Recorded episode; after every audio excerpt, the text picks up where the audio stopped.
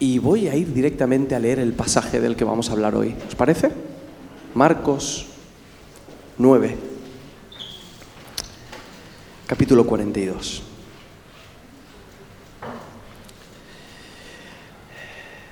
A quien sea causa de pecado para uno de estos pequeños que creen en mí, más le valdría que lo arrojaran al mar con una piedra de molino atada al cuello.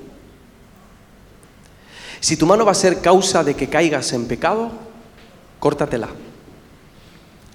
Porque más te vale entrar manco en la vida eterna que con tus dos manos ir a parar a la gejena, al fuego que nunca se apaga, donde el gusano que los roe no muere y el fuego no se extingue.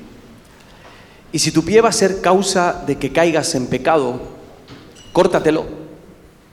Porque más te vale entrar cojo en la vida eterna que con tus dos pies ser arrojado a la gejena donde el gusano que los roe no muere y el fuego no se extingue. Y si tu ojo va a ser causa de que caigas en pecado, arrójalo lejos de ti. Porque más te vale entrar tuerto en el reino de Dios que con tus dos ojos ser arrojado a la gejena, donde el gusano que los roe no muere y el fuego no se extingue. Todo ha de ser salado al fuego. La sal es buena, pero si se vuelve insípida, ¿cómo recobrará su sabor?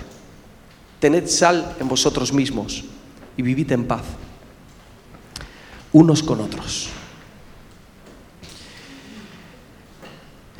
Hace unos cuantos años, un señor que estaba luchando con ciertas tentaciones sexuales se acercó a un consejero para que le ayudase a lidiar con esto. Y el consejero, cercano a nuestra familia, tuvo la mala idea de darle este texto sin explicarle demasiado. Así que este señor se fue a su casa y con su interpretación más sencilla del pasaje se cortó los genitales. Bienvenidos a la parroquia, buenos días, ahora sí podemos empezar. Tengo una buena noticia. El texto que hemos leído no va de cortarse los genitales, ni nada parecido. Eh, todos sabemos, por sentido común, que el pasaje que acabamos de leer no es literal, que no debemos tomárnoslo al pie de la letra. El problema es que en Occidente, en el siglo XXI, cuando una idea no es literal, parece que pierde su fuerza. Estamos acostumbrados a mensajes muy directos y esos vienen cargados de muchísima energía. Estamos acostumbrados a los datos, a los números, a lo que es cuantificable. Y cuando pasamos del lenguaje literal al lenguaje figurativo o al lenguaje metafórico, nos da la sensación de que ese mensaje pierde su fuerza o que ya no es tan verdad como el otro mensaje literal. O no nos lo tomamos con la misma seriedad por el hecho de que a lo mejor nos suena más poético o metafórico.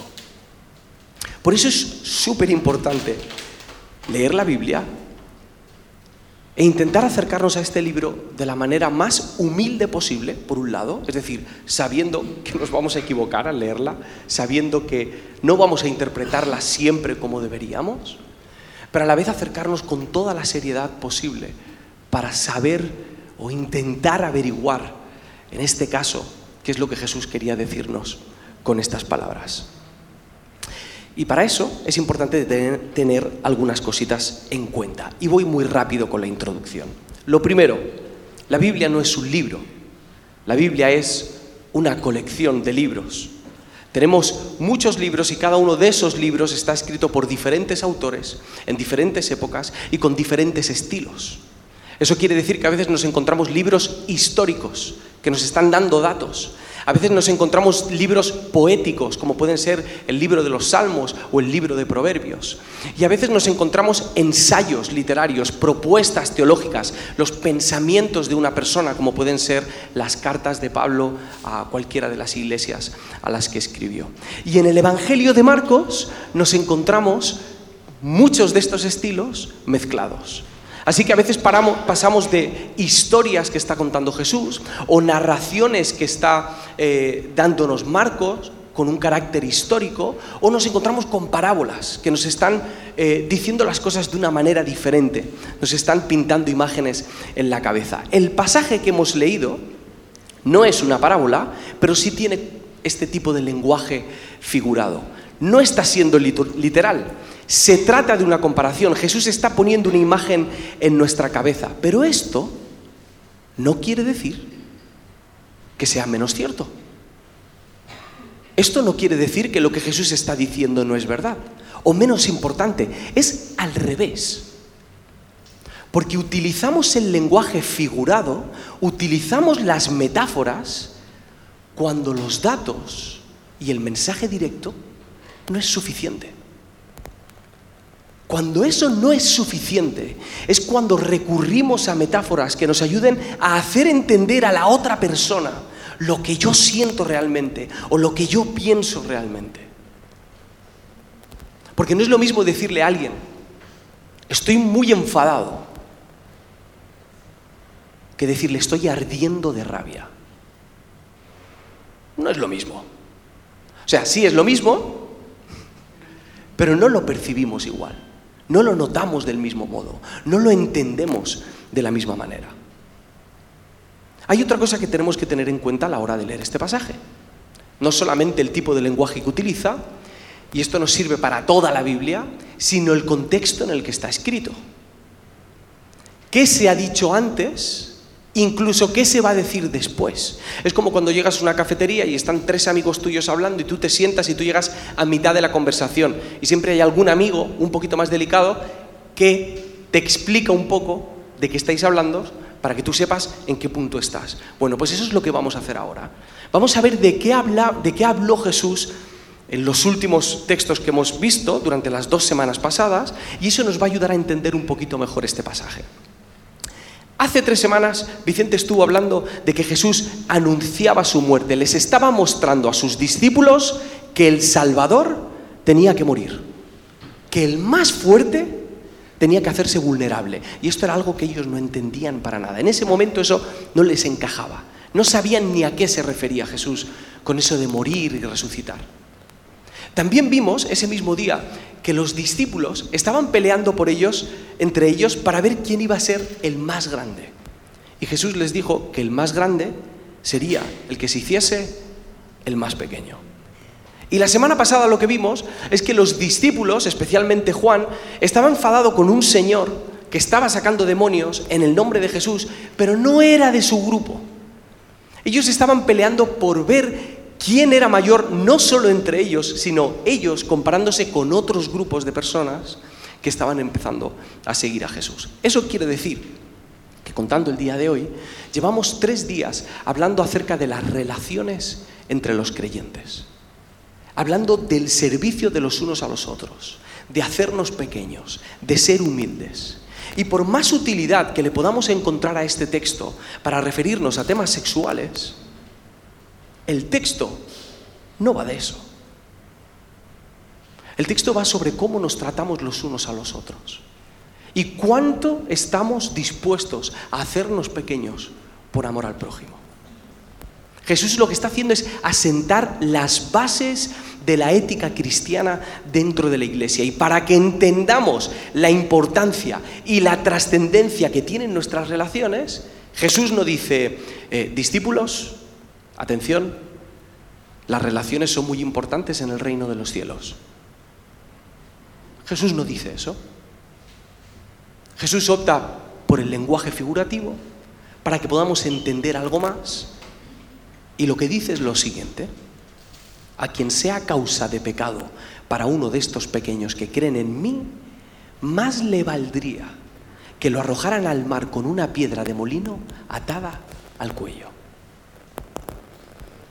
Jesús les está hablando a sus discípulos acerca de los seguidores más pequeños, de los más vulnerables. No necesariamente tiene que ser de los jóvenes o de los niños, aunque también, sino de aquellos que están dando sus pasos en la fe. Y no solamente aquellos que están dando sus pasos en la fe, sino aquellos que se sienten menos. Aquellos que se sienten más pequeños, quizá por su enfermedad, quizá por su pobreza, quizá por su estatus social. Les está hablando de aquellas personas y de no hacerles caer de no hacerles tropezar, de no hacerles pecar. Porque el que lo haga, más le vale atarse una piedra de molino al cuello. Una piedra de molino es algo así como una piedra del tamaño del neumático de un tractor. Más le vale atarse una piedra de molino al cuello y tirarse al agua. ¿No os parece un poco exagerado? Es decir, fijaos en los contrastes. Dice, a cualquiera que haga caer, a cualquiera, da igual lo que hayas hecho antes, da igual quién seas, da igual tu moral, da igual cuáles hayan sido tus éxitos, a cualquiera que haga caer solamente a uno. Y dice caer o pecar o tropezar, es decir, algo que puede parecer incluso momentáneo, pero lo que pone de contrapunto es, tú haces caer, pero lo que va a hacer esa roca, esa piedra de molino, es llevarte hasta el fondo del mar, hasta un lugar en el que no te puedes levantar. La comparación es súper dramática. ¿Por qué hace esto Jesús? ¿Por qué aparentemente pone un castigo o una pena tan exagerada a esto? Voy a ver si así me explico mejor. No sé si alguna vez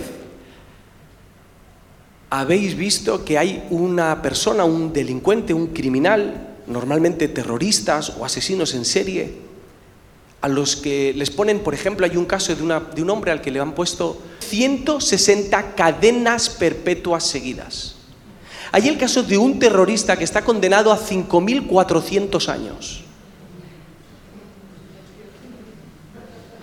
¿Vosotros pensáis que ese castigo es para el terrorista? ¿No? ¿Qué va a vivir? ¿60, 70, 80, 90 años? ¿95? Él va a cumplir lo que puede cumplir. Pero cuando nosotros escuchamos que hay alguien que tiene 160 cadenas perpetuas seguidas, nos damos cuenta del valor y de la gravedad que tiene lo que esa persona ha hecho. Esa condena no está puesta solo para él. Esa condena está puesta para que veamos qué es la justicia y cuál es la gravedad de las acciones. Y cuando Jesús en este caso dice esto, lo que nos está haciendo entender es la gravedad de lo que está pasando.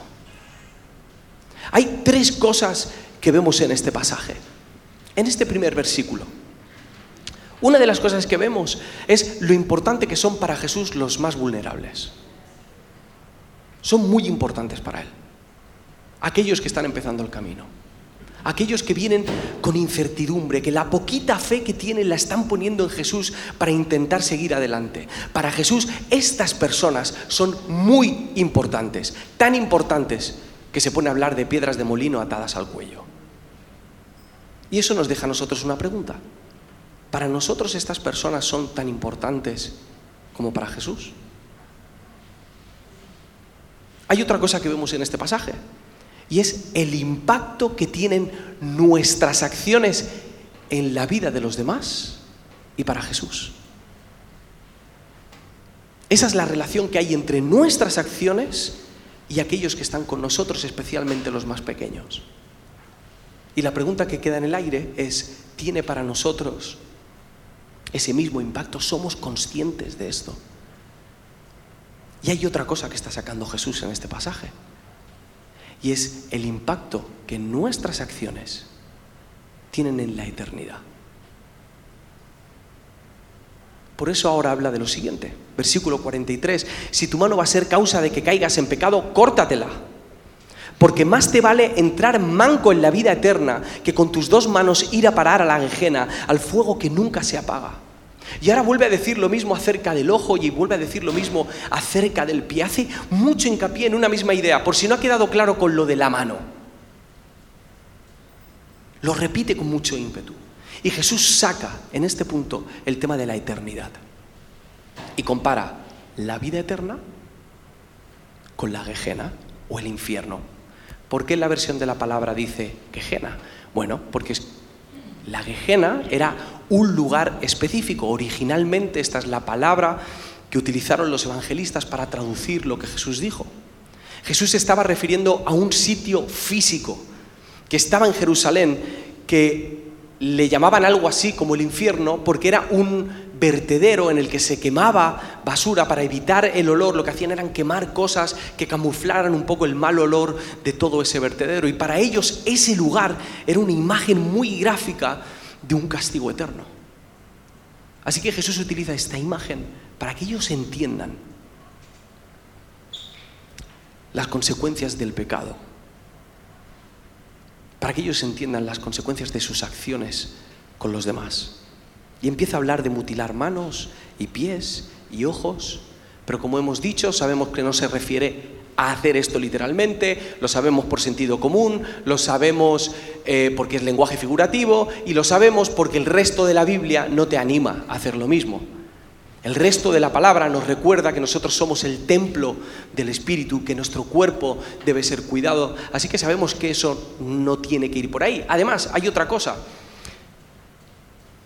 ¿Arrancarte una mano va a hacer que dejes de pecar? ¿Arrancarte un ojo va a hacer que dejes de pecar?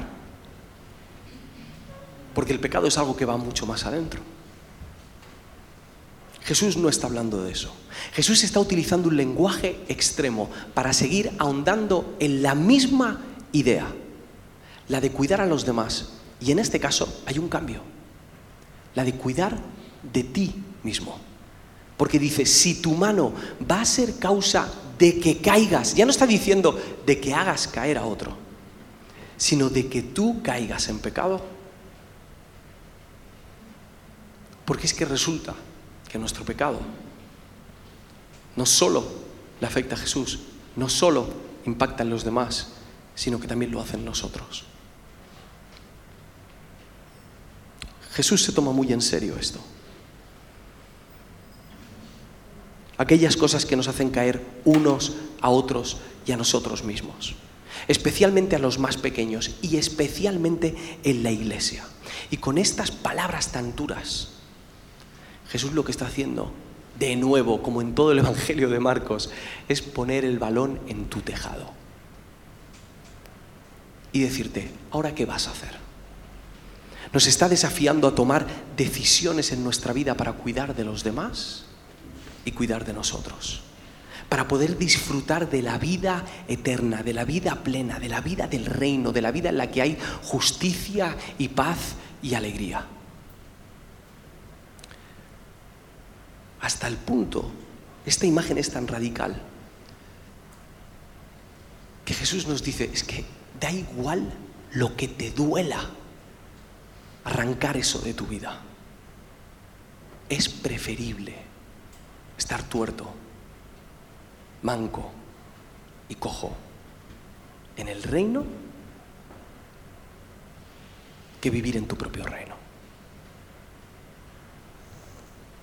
José Antonio de Pagola, en su comentario sobre el Evangelio de Marcos, es un poquito más específico con esto de las manos y los pies y los ojos. Y dice esto, dice que las manos son el símbolo de la actividad y del trabajo. Jesús con sus manos sana, bendice, toca a los apartados para la sociedad, pero nosotros con nuestras manos señalamos, humillamos y sometemos. Dice que los pies representan el camino, el estilo de vida, nuestros hábitos. Jesús camina hacia los más necesitados, hacia los más vulnerables, mientras que nuestro estilo de vida en Occidente cada vez quiere alejarse más de los más necesitados. Y dice que los ojos representan nuestros deseos, aspiraciones, los logros, el éxito, lo nuestro, lo mío. Sin embargo, Jesús nos está invitando a mirar al prójimo. Pero qué difícil es vivir así, en un mundo tan individualista. Qué difícil es vivir como Jesús lo hacía en un mundo en el que casi que nuestro lema es sálvese quien pueda, que cada uno se ocupe de lo suyo. Eh, hay una entrevista de un un artista que me gusta mucho que se llama Vico Sí, es rapero y cantante y puertorriqueño, y le entrevistaron hace poquitas semanas.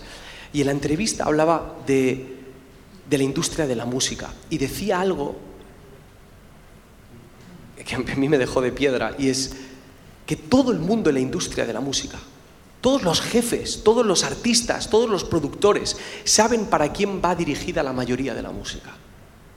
La mayoría de la música va dirigida a los más jóvenes. Y esos jóvenes empiezan a contar desde los 8, 9, 10, 12 años. Y lo que decía Vico era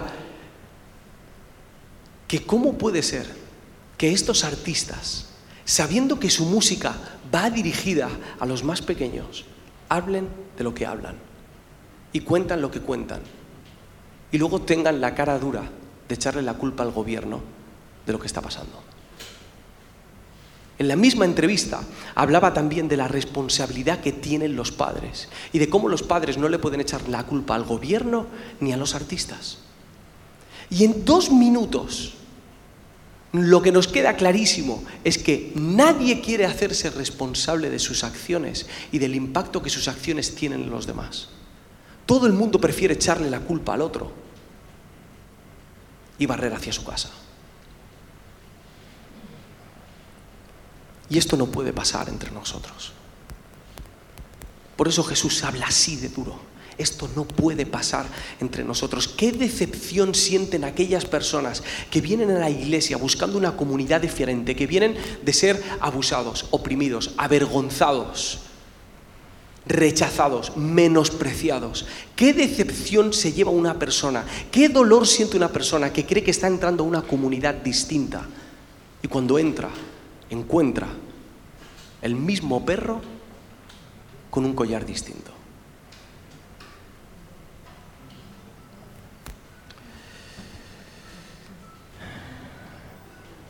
Quiero leeros una frase de Picaza que dice,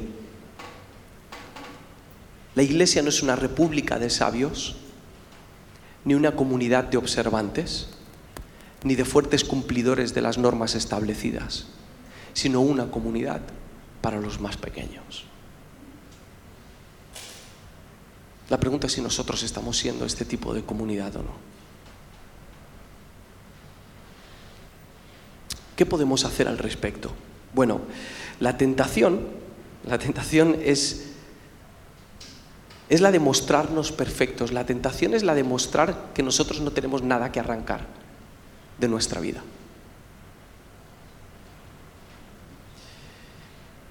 Pero sabemos, tú y yo, que eso es mentira. Sabemos que todos tenemos cosas que arrancar aquí en nuestra vida que todos tenemos cosas que nos separan de los demás, que rompen nuestras relaciones, que crean distancia.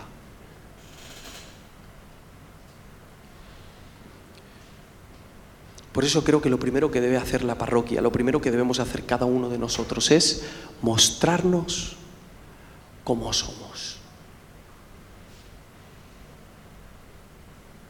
Andrés, pero soy imperfecto. Genial. Genial.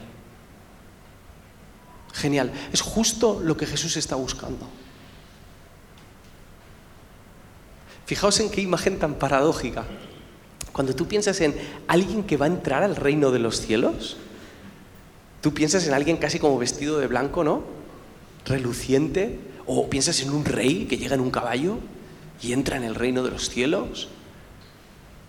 Pero la imagen que Jesús propone es la de un hombre y una mujer, tuerto, manco y cojo, que entra en el reino de los cielos. De gente que no tiene temor de mostrar lo que ha tenido que arrancar de su vida y lo que tiene que arrancar de su vida por amor al prójimo y por amor a Jesús. versículo 49 dice, todo ha de ser salado al fuego, la sal es buena, pero si se vuelve insípida, ¿cómo recobrará su sabor? Tened sal en vosotros mismos y vivid en paz unos con otros. Este pasaje, este capítulo que hemos leído en estas semanas, nos está hablando de la responsabilidad que tenemos con nosotros mismos, conmigo mismo, y de la responsabilidad que yo tengo en la vida de los demás. Y por más que hayan querido convertir muchos este pasaje en un pasaje del terror para huir del infierno, este pasaje seguirá hablándonos uno y otro día de que hay una motivación mayor que huir del infierno. Hay una motivación mayor que no quemarte y es amar al prójimo y darle vida al prójimo. Es dejar un impacto en la siguiente generación. Es arrancar lo que haya que arrancar en tu vida por amor al que te sigue, para que Él pueda ser levantado. No solo no caer, no nos conformemos con no hacer caer, sino con levantar al prójimo como Jesús nos levantó a nosotros.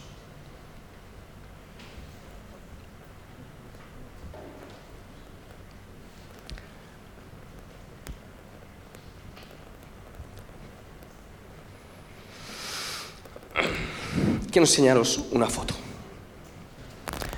En esta foto está Alex San Pedro, que lo conocéis. Está ahí a la izquierda. Estoy yo en el medio. A la derecha está Guille. Y atrás, eh, el chico del gorro, Ulises. Ulises, eh, cantante de rescate de un grupo mítico de Argentina, un grupo cristiano que algunos conoceréis y otros no, ha cambiado la vida de muchísimas personas. Esta foto nos la hicimos en el aeropuerto de Madrid. Fue el día que conocí a Ulises y nos íbamos de viaje a Kenia. Yo no tenía ni idea de que ese viaje iba a ser uno de los viajes más maravillosos de mi vida, en el que vivimos un montón de cosas. Eh, Ayer nos despertamos con la mala noticia de que Ulises había fallecido con 55 años. Llevábamos dos meses orando por un cáncer muy agresivo que le habían descubierto y, en cuestión de dos meses el Señor se lo ha llevado. Eh, y ayer fue un día de reflexión y supongo que nos quedan algunos más. Y pensaba en el impacto que él ha tenido en la vida de tantas personas y el impacto que ha tenido en mi vida y en las personas que hemos compartido con él juntos. Y cómo su impacto tenía como dos vertientes. Hay una que es la, vertiente general, que es la vertiente, de, la vertiente del éxito, la vertiente de alguien que está teniendo o sea, que está haciendo canciones hermosas con un talento enorme. Y, cómo esas canciones se convierten en la banda sonora de muchas personas. Pero luego había otra que era más cercana, que era la de una persona que en ningún momento escondía lo que era. Y que las meteduras de pata más grandes de su vida la compartió con sus amigos y que no tuvo ningún temor en dejar sus cicatrices al aire para que los demás pudiésemos aprender, aunque fuese lo mínimo. En ningún momento pretendió ser perfecto, sino mostrarnos cómo se equivoca también un discípulo de Jesús. Y esto, que para mí ha sido tan importante, también lo he visto en mucha gente. He conocido a mucha gente como Ulises que ha decidido vivir para otros, que ha decidido dejar un legado para los siguientes, sacrificar su tiempo y dar lo que él tenía para que otros pudiesen levantarse en vez de caer.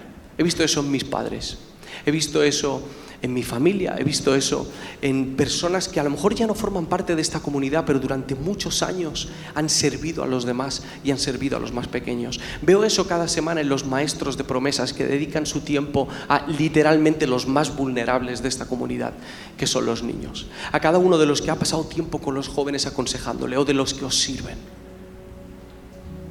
He visto esa misma esencia que no es la esencia de Ulises, es la esencia de Jesús, quien entregó toda su vida por nosotros.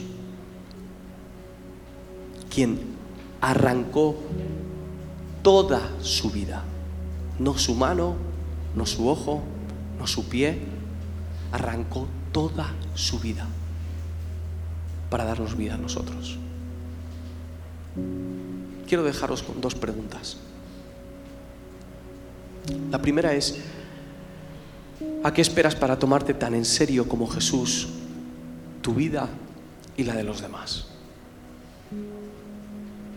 ¿Qué, ¿Qué tiene que pasar para que te lo tomes tan en serio como Él? ¿Qué tiene que pasar para que te des cuenta del impacto que el pecado tiene en tu vida y en la vida de los demás? ¿A qué esperas?